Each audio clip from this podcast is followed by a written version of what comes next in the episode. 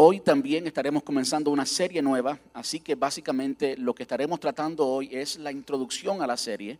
No estaremos desarrollando un tema eh, muy, muy fuerte, sino la introducción a la serie. Y la serie se trata de familia. Vamos a comentar una serie de familia y la terminamos en la segunda semana de, eh, del mes de septiembre. Estaremos dos meses completos hablando de familia. Y verdad que es tan necesario saber lo que la palabra de Dios dice acerca de nuestra familia. El Señor instituyó la familia, fue la primera institución que él hizo, y cuando instituyó la familia, antes que la iglesia, antes que el pueblo de Israel, fue la familia. Y cuando él instituyó la familia, ya tenía un plan y tenía mandamientos en su palabra, tenía instrucciones en su palabra, cómo podemos disfrutar nuestra familia. De modo que yo le he titulado, yo le he titulado el sermón de hoy, el Evangelio para mi familia. El Evangelio para mi familia. Usted sabe que cuando el Señor Jesús comenzó su ministerio terrenal, el pueblo de Israel ya había sido establecido, ya habían recibido las leyes de Dios por muchos años, por muchos años.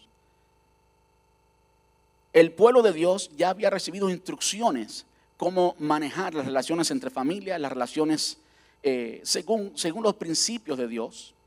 Y evidentemente, dado a las, a las tantas eh, costumbres que tenían, las tantas tradiciones religiosas que tenía el pueblo de Israel, se desviaron un poco de lo que Dios tenía en su corazón realmente.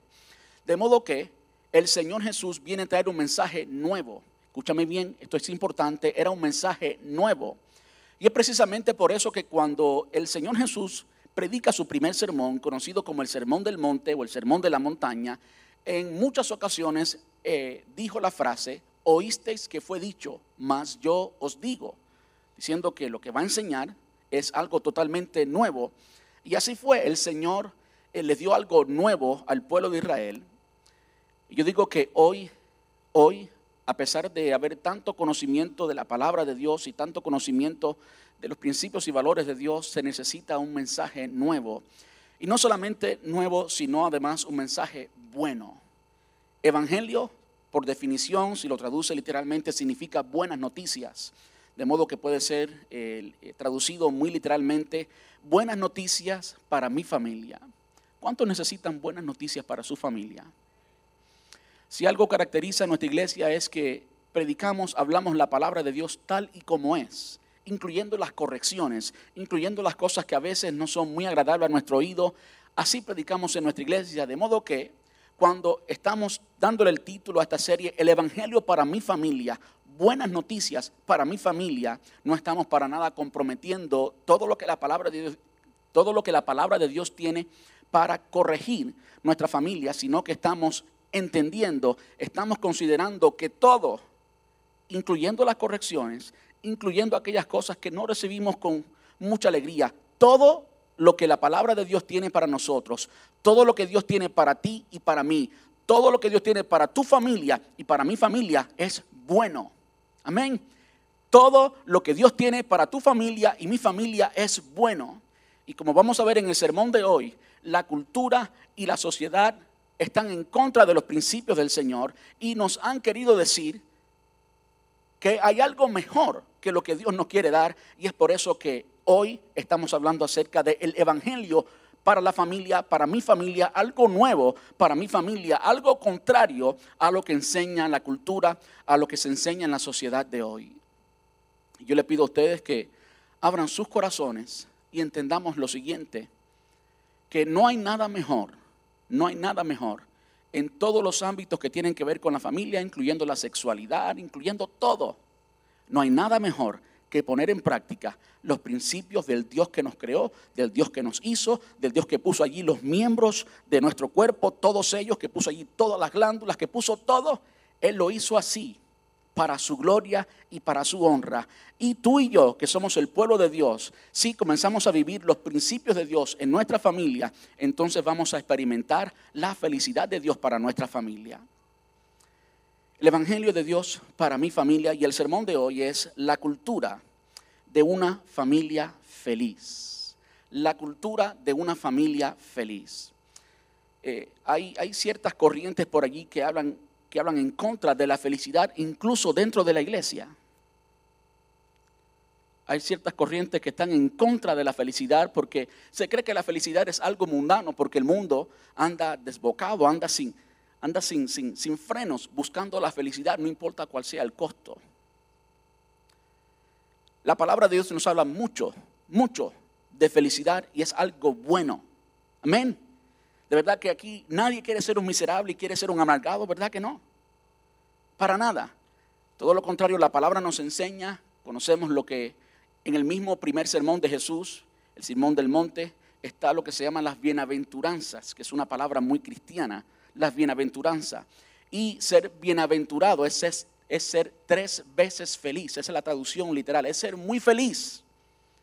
De modo que cada vez que usted estudia la palabra de Dios y encuentra bienaventurado, es tres veces felices o tres veces feliz o muy feliz y hay muchas bienaventuranzas, hay mucha felicidad para aquellos que amamos y, importante, obedecemos al Señor. ¿Cuántos dicen amén a eso? Si tú obedeces a Dios, si tú abres tu corazón a lo que la palabra de Dios tiene que decir acerca de tu familia, y vas a notar que en muchas ocasiones es contrario a lo que la cultura te dice, a lo que los medios te dicen, a lo que la sociedad te dice, es muy contrario quizás a lo que estés practicando en tu hogar, pero cuando tú y yo ponemos en práctica la palabra de Dios, es garantizada la felicidad en nuestra familia. Dios quiere que disfrutes tu familia. Amén. Yo quiero invitarle que vaya conmigo a Romanos capítulo 12, versículo 2. Si usted conoce Biblia, usted conoce doctrina, va a notar que el contexto no tiene específicamente que, que ver con la familia, pero sí tiene que ver con el caminar de la vida cristiana y eh, las costumbres familiares en la cultura romana. Esta, la carta que vamos a leer ahora, Romanos capítulo 12, versículo 2, es una carta que el apóstol Pablo escribe a los cristianos en Roma.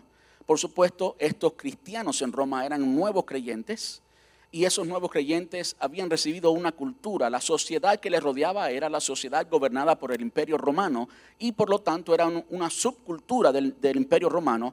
Estaban gobernados por principios que eran contrarios a la voluntad de Dios en todas las áreas de su vida, incluyendo la vida familiar.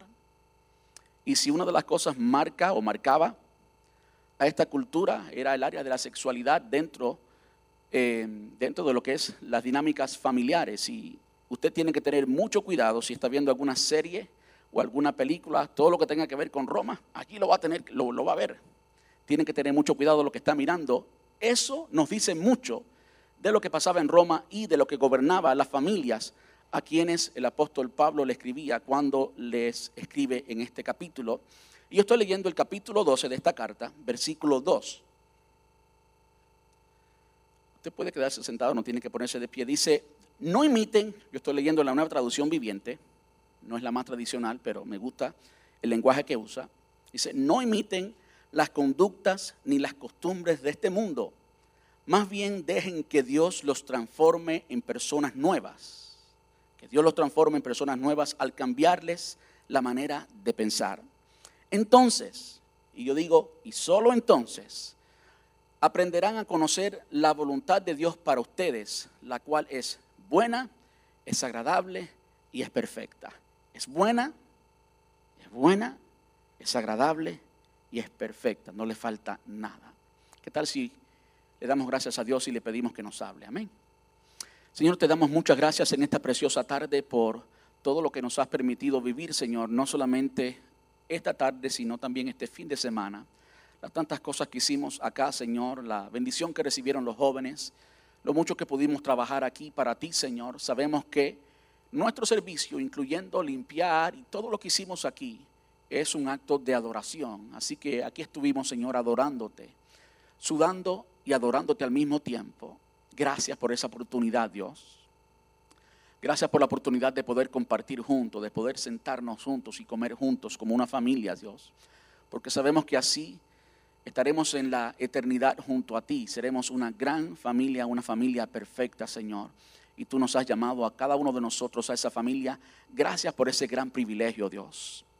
Ahora, Señor, te rogamos que tú nos hables Mira Dios cada familia aquí representada, cada esposo, cada esposa, cada soltero, cada divorciado, Señor, cada hijo, Mira, Señor, cada corazón, cada alma que está en este lugar en esta tarde. Te rogamos, Dios, que tú nos hables, que tú nos enseñes, que podamos, Señor, recibir las buenas noticias que tú tienes para nuestro entorno familiar, Dios.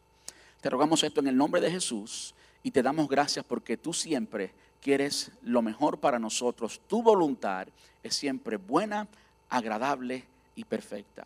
Muchas gracias, papá. En Cristo Jesús. Amén y amén.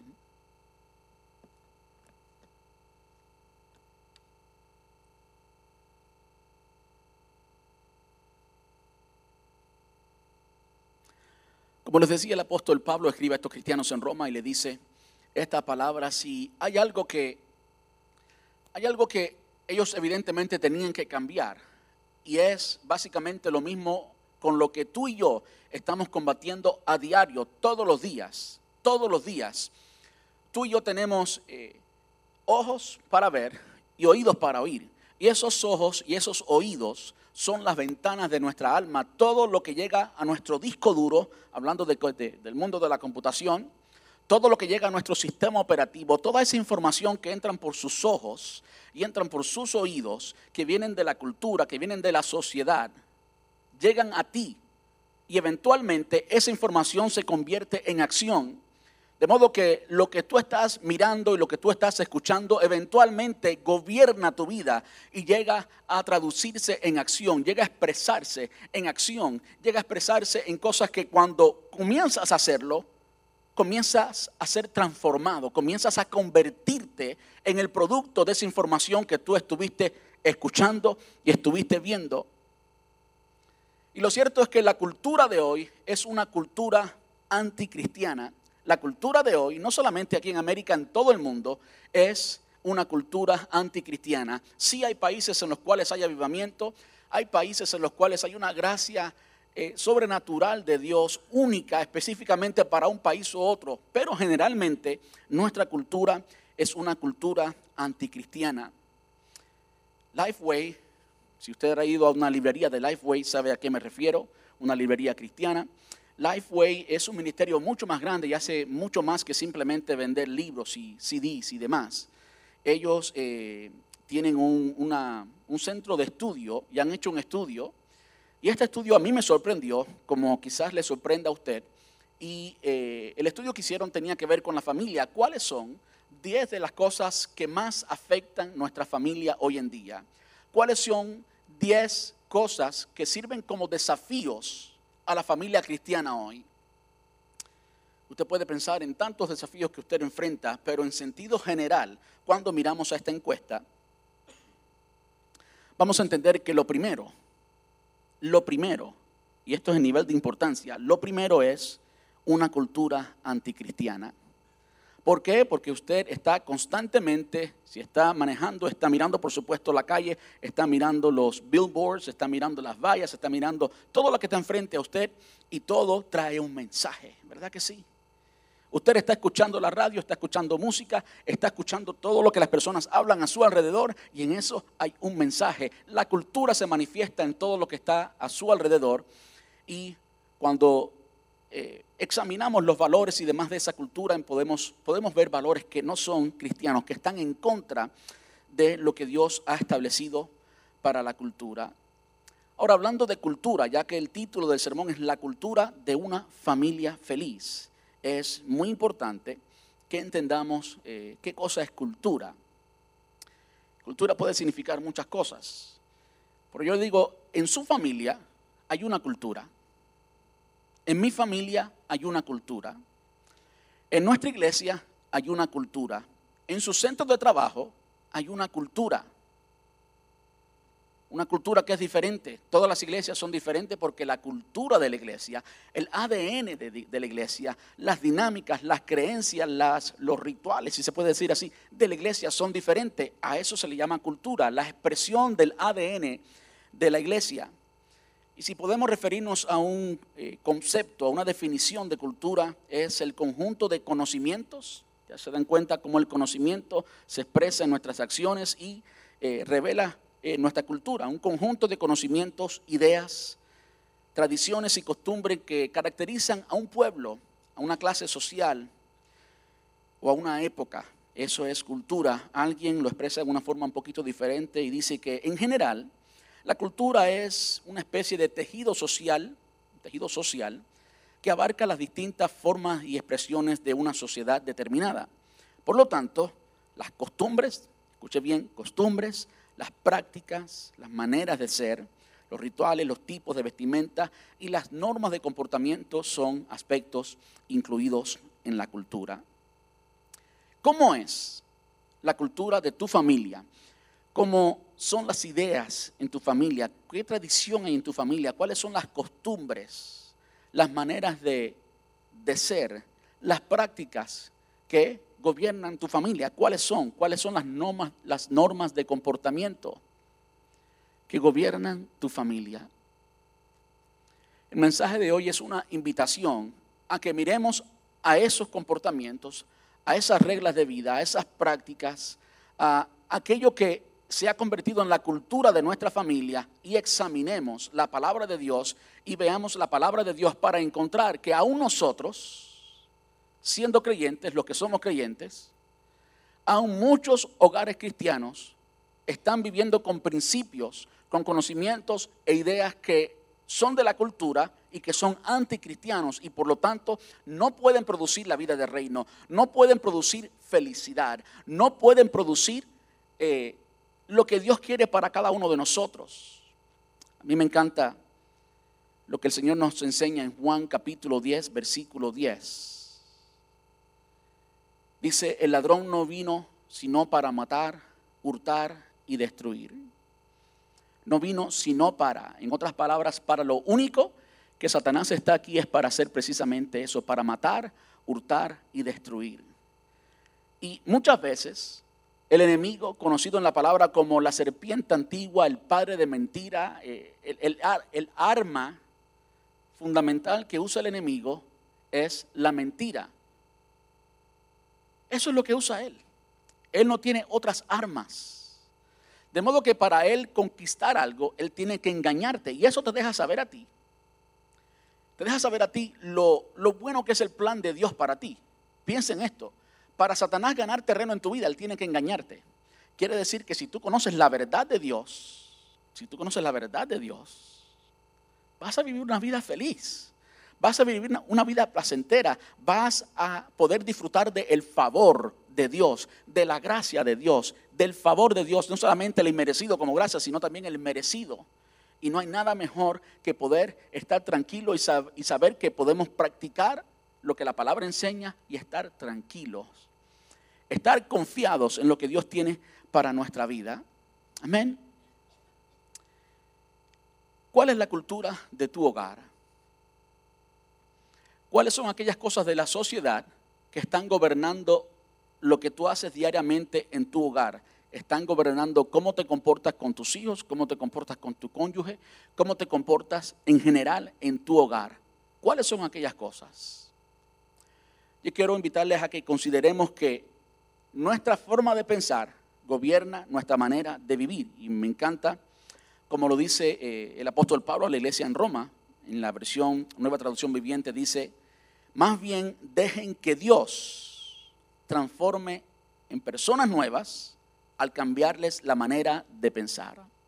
Dejen que Dios les transforme en personas nuevas al cambiarles la manera de pensar. Quiere decir que nosotros que somos creyentes tenemos dos opciones. El mundo tiene una opción. Quien no tiene a Dios tiene solamente una opción, seguir la corriente. Es por eso que en cualquier cultura, si todo el mundo se pinta el pelo de verde, pues para allá va todo el mundo con el pelo de verde. Y si todo el mundo se peina para el lado así, como quiera. Estoy usando simplemente expresiones que son externas y por eso son fáciles de describir. No estoy criticando a los que tengan pelo verde. Está bien. Pero se dan cuenta cómo las personas que no tienen a Dios tienen solamente una opción y es seguir la corriente de la sociedad que en el presente, como en muchas ocasiones en toda la historia, ha sido anticristiana. Tú y yo tenemos una segunda opción. Tú y yo tenemos el Espíritu Santo que mora en nosotros, que vive en nosotros, y tenemos la palabra de Dios que nos fue dada por Él para gobernar nuestra vida y para poder causar esa felicidad, en cada uno de nosotros. Entonces tú tienes dos opciones, o te dejas guiar por la corriente. De hecho, si tú sigues la corriente, está siendo gobernado, la cultura que gobierna tu hogar es la cultura de la sociedad, es la cultura anticristiana, es la cultura del enemigo. Satanás cuando vio todo lo bueno, todo lo bueno que Dios había hecho para Adán y Eva, toda la bendición que tenían, que podían comer de todos los árboles del huerto, menos uno, uno solo. Podían comer de todos los otros. Y allí fue Satanás a meter su hocico y decirle a, Eva, que eso nos habla mucho de familia, cuando el hombre la deja, deja sola a la mujer. Y por ahí está Eva sola. Y le abrió una puerta a Satanás. Tuvo una oportunidad Satanás. Y fue y le habló a Eva con que Dios ha dicho que no pueden comer de este árbol. Bien sabe Dios que...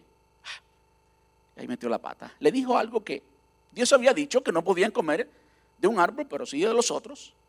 Y enseguida comenzó a torcer lo que Dios quería decir. Y así es como Satanás opera en nuestra sociedad. Y usted puede verlo en cualquier, faceta de nuestra sociedad. Si usted conoce la cultura, usted puede eh, saber que la mayoría de los paradigmas que existen por ahí comienzan con esto. Si Dios es tan bueno, entonces ¿por qué Dios hizo el infierno y va pues a condenar a aquellos que...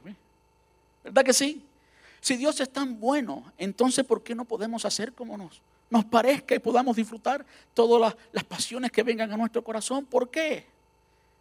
Si Dios es tan bueno, ¿Por qué esto? ¿Por qué lo otro? Y comenzamos a recibir lo que la cultura tiene que decirnos y disponernos en contra de lo que la palabra de Dios tiene para cada uno de nosotros.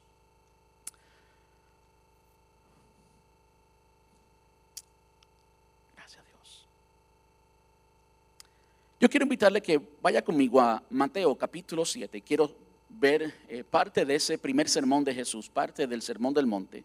Mateo capítulo 7, versículos desde el 24 hasta el 29.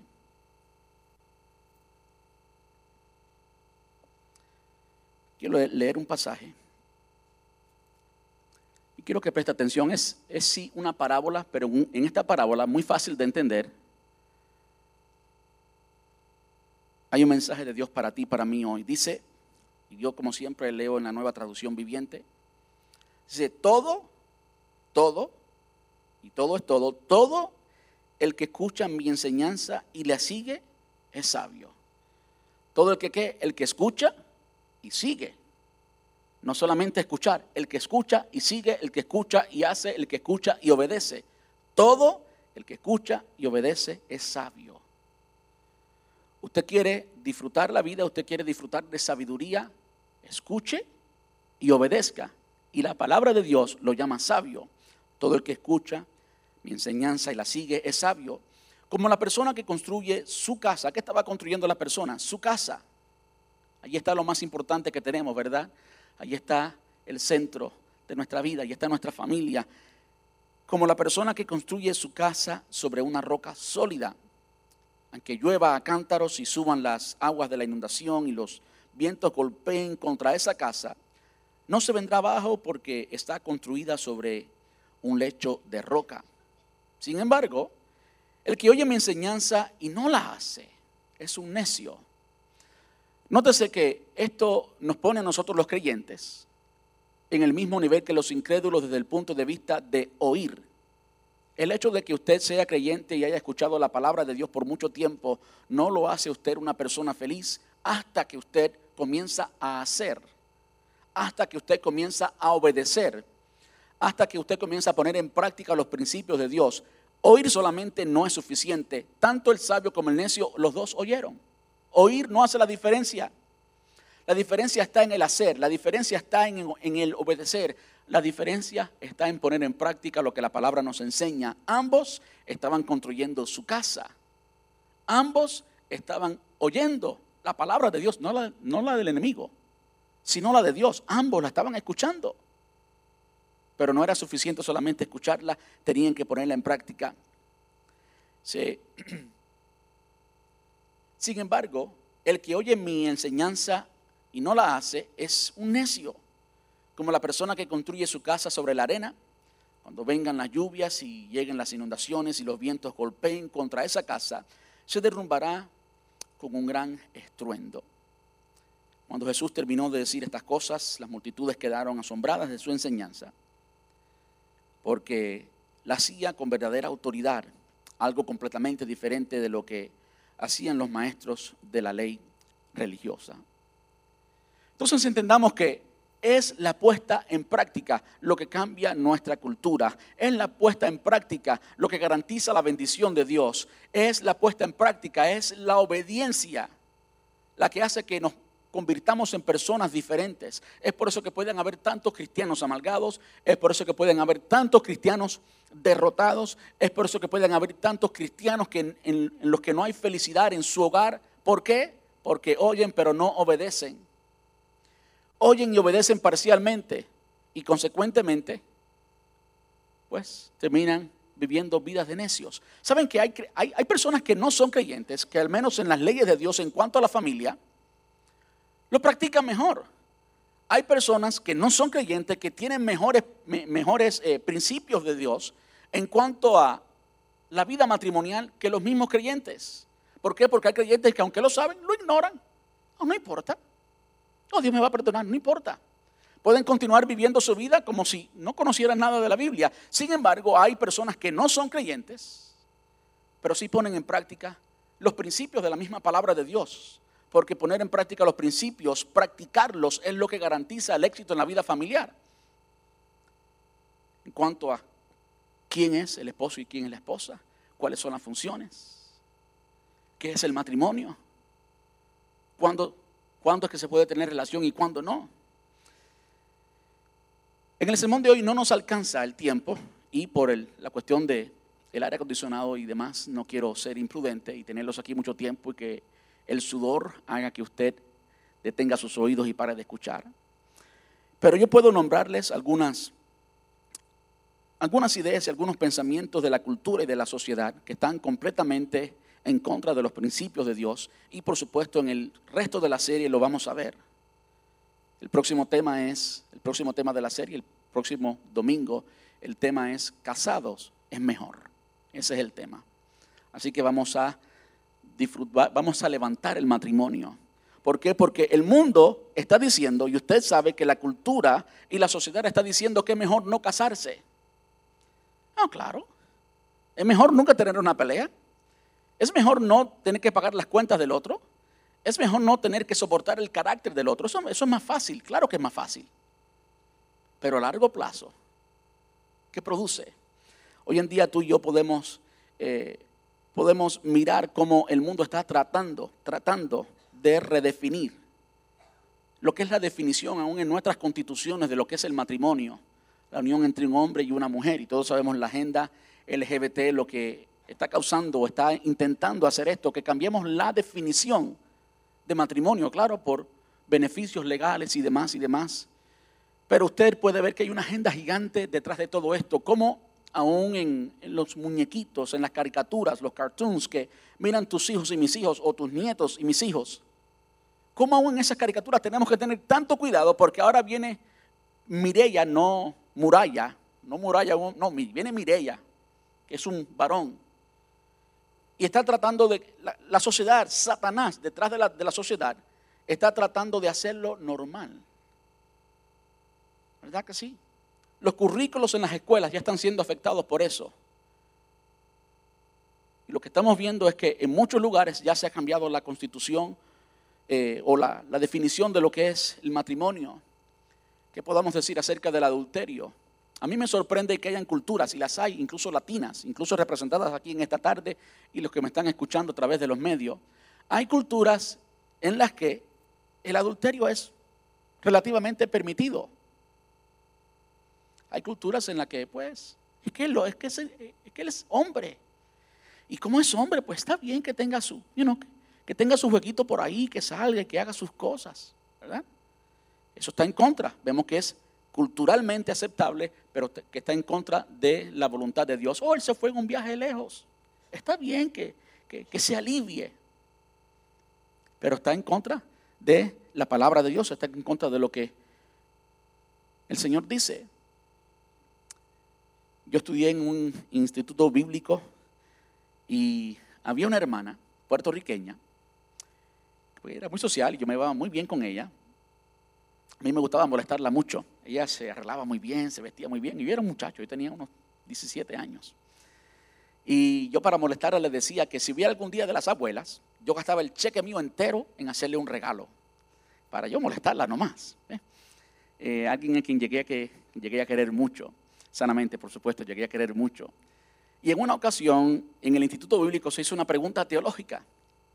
Que quizás usted tenga esa pregunta. La pregunta fue, ¿por qué? Es que en el Antiguo Testamento era permitido la poligamia o que un hombre tuviera varias mujeres. ¿Por qué? Porque es que David y Sansón eran hombres de Dios y tenían varias mujeres. ¿Cómo era aceptado eso? Y hubo un silencio casi fúnebre porque es una pregunta un poco difícil de contestar, ¿verdad que sí? Y ella levantó la mano y todo el mundo se quedó asombrado de que la hermana haya levantado la mano. Y dice, yo sé. Yo, porque ninguna era boricua.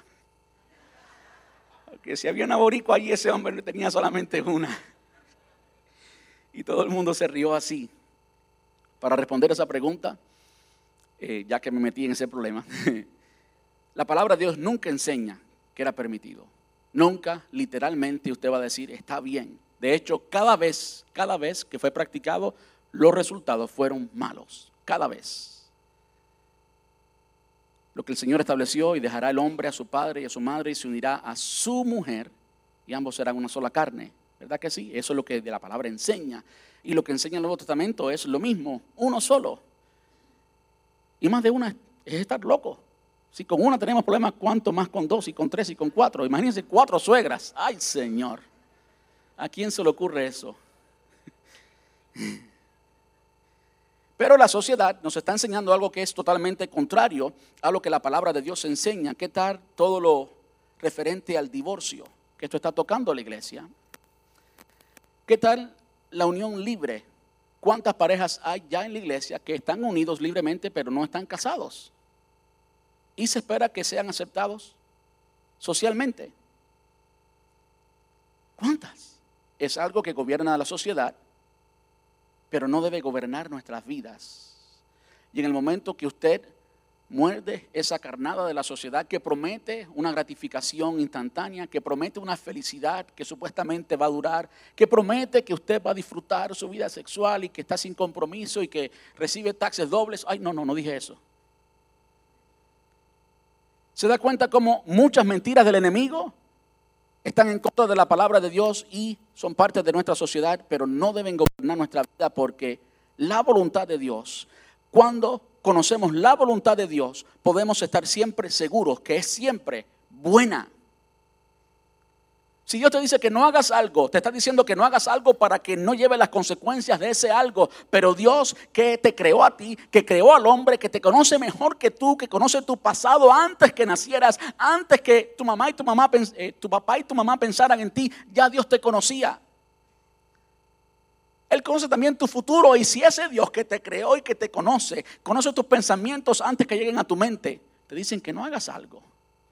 Es muy necio ir en contra de la voluntad de Dios pensando que sabemos más. Que la sociedad me ha informado muy bien que hoy podemos googlear, que hoy podemos mirar en Google y podemos conseguir la información que querramos y como todo el mundo lo hace, pues para adelante.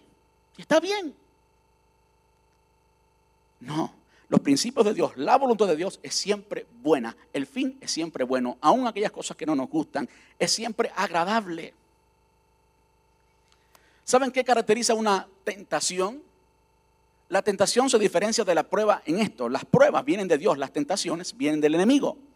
La tentación es algo que te ofrece una gratificación instantánea, te ofrece placer, te ofrece algo bueno de frente. Cuando tú lo miras, ahí está la atracción. Es por eso que somos tentados y cedemos porque es algo que nos atrae, que nos gusta. ¿Verdad que sí? Pero es una mentira, porque una vez que mordemos esa carnada, entonces comenzamos a pagar las consecuencias. La prueba es diferente, la prueba desde el principio es duro, es difícil. Tienes que rendirte, te duele. Pero el, el futuro, el resultado de pasar la prueba es la formación de tu carácter el resultado de pasar la prueba es conocer más a Dios. El resultado de pasar la prueba es cambiar, es ser diferente, es crecer. Se dan cuenta cómo la tentación y la prueba son diferentes y cómo Satanás nos tienta y Dios nos prueba. La voluntad de Dios es siempre agradable. El enemigo quiere hacerte pensar lo contrario. Pero la palabra de Dios dice que es agradable cuando tú te sometes a la voluntad de Dios y tú comienzas a practicar los principios de Dios, te vas, te vas a dar cuenta que al final lo que Dios quería para ti y el producto de obedecer a Dios es agradable. A mí me gusta hablar mucho de esto, especialmente cuando se trata de eh, la sexualidad y demás, porque muchas veces hay tabúes dentro de la iglesia en cuanto a eso, como si los cristianos no disfrutáramos la relación y el coito. Es que Dios lo hizo así, ¿saben? Y Dios es santo. Dios nunca ha dejado de ser santo y Dios lo hizo así. Y es bueno. Y es agradable. Y es perfecto. Y es santo. Y el mundo nos ha hecho entender que es lo opuesto. Que fuera de los, de los principios de Dios para la familia es cuando más se disfruta. Yo quiero decirle, no hay nada que produzca más satisfacción que lo que Dios ha establecido para producir satisfacción. Y eso es lo que la palabra de Dios nos enseña. La voluntad de, la voluntad de Dios es buena, es agradable y es perfecta. No le falta nada. El enemigo te va a hacer pensar que le falta algo, pero yo te garantizo a ti en esta tarde que no le falta absolutamente nada. Cuando el enemigo te presenta el divorcio, vas a creer que del otro lado la hierba luce mejor y que de repente te vas a encontrar tu verdadero príncipe azul Después te das cuenta que no es ni, azul, es verde, violeta o no sé qué color es, pero es mentira del enemigo. Te vas a encontrar que no hay tal cosa como disfrutar verdadera felicidad fuera de los principios de Dios. Vamos a tratar en toda la serie diferentes temas que por supuesto tratan con la familia, problemas de la falta de figura paterna, vamos a tratar los roles en la familia, la falta de comunicación, Vamos a tratar el materialismo, el balance entre la familia y el trabajo y el manejo del tiempo, que es tan importante ah, hacerlo bien en este país. Todas esas cosas vamos a manejarlas. Ahora quiero terminar con algo que es parte del libro de Eclesiastés, uno de los libros del Antiguo Testamento que tienen que ver con sabiduría, los libros sapiensales o de sabiduría. Y esto lo escribió el hombre más sabio que ha existido, según la palabra misma enseña, y es Eclesiastés capítulo 4, versículos desde el 9 hasta el 12. Con esto termino para ser prudente con el tiempo. Y es simplemente, por supuesto, el mensaje de hoy ha sido simplemente una introducción a la serie. Dice, es mejor ser dos que uno. Es mejor ser dos que uno. Usted sabe que cuando usted, las personas generalmente no se casan por pues no asumir el compromiso y los resultados de casarse, la parte fea o la parte difícil, no fea, la parte difícil de estar casado. Todos los casados hemos tenido discusión, hemos tenido desacuerdos, hemos tenido que rendir ciertas áreas de nuestra vida. No hay una persona que esté casada y esté feliz si siempre ha hecho su voluntad. Olvídese de eso. Siempre hay que rendir algo, siempre hay que dejar cosas, siempre hay que perder una pelea para ganar el matrimonio. Amén. Cuando alguien se une, cuando alguien se casa, entonces se convierten en una sola carne entonces se convierten en una sola institución. Y eso es difícil. Es mejor, eso es mejor. Es mejor ser dos que uno, porque ambos pueden ayudarse mutuamente a lograr el, el éxito. Si uno cae, el otro puede darle la mano y ayudarle. Pero el que cae y está solo, así que ese sí que está en problemas. Eh, me llama la atención las personas que quieren vivir eh, unidos pero no casarse y la razón por la cual no quieren casarse es porque le tienen temor a algo. Y saben que por lo general terminan solos y solas y no es lo mejor. No es el plan de Dios. No es el plan de Dios, especialmente cuando llega la vejez. Estar solo sería muy triste. Si del mismo modo, si dos personas se recuestan juntas, pueden brindarse calor mutuamente, pero ¿Cómo se uno solo para entrar en calor? Alguien que está solo puede ser atacado y vencido, pero si son dos, se ponen de espalda con espalda y vencen. Mejor todavía si son tres, porque una cuerda triple no se corta fácilmente. Usted se pregunta, ¿y quién es la tercera persona? Y es el Señor. Entonces, iglesia, la invitación que el Señor nos está haciendo hoy es, en medio de una sociedad corrupta, en medio de una sociedad anticristiana, en medio de una sociedad que no obedece los principios de Dios, tú y yo tenemos que ser sabios y no solamente oír, sino obedecer los principios de Dios. Tú y yo debemos edificar nuestra casa, no encima de la arena, no en, un, en, una, una base, en un fundamento que está hoy y mañana no, sino tenemos que fundarla en la palabra de Dios. Tenemos que fundarla en Jesús. ¿Cómo tú fundas tu familia en Jesús? Al practicar la palabra, al obedecer la palabra, al permitir al Espíritu Santo que forme en ti el carácter de Dios. ¿Cómo? Al obedecer los principios de Dios. Ahí se forma el carácter de Dios cuando tienes que rendirte, cuando tienes que soportar, cuando tienes que perdonar, cuando tienes que ser flexible, cuando no se hacen las cosas como tú quieras, sino como Dios quiere. Amén. Allí es que alcanzamos la bendición de Dios. Allí es que podemos conocer. Me gusta como dice la versión Reina Valera. Estoy citando Romanos capítulo 12, versículo 2. Si no transformaos por medio de la renovación de vuestro entendimiento, para que comprobéis cuál sea la buena voluntad de Dios, buena, agradable y perfecta.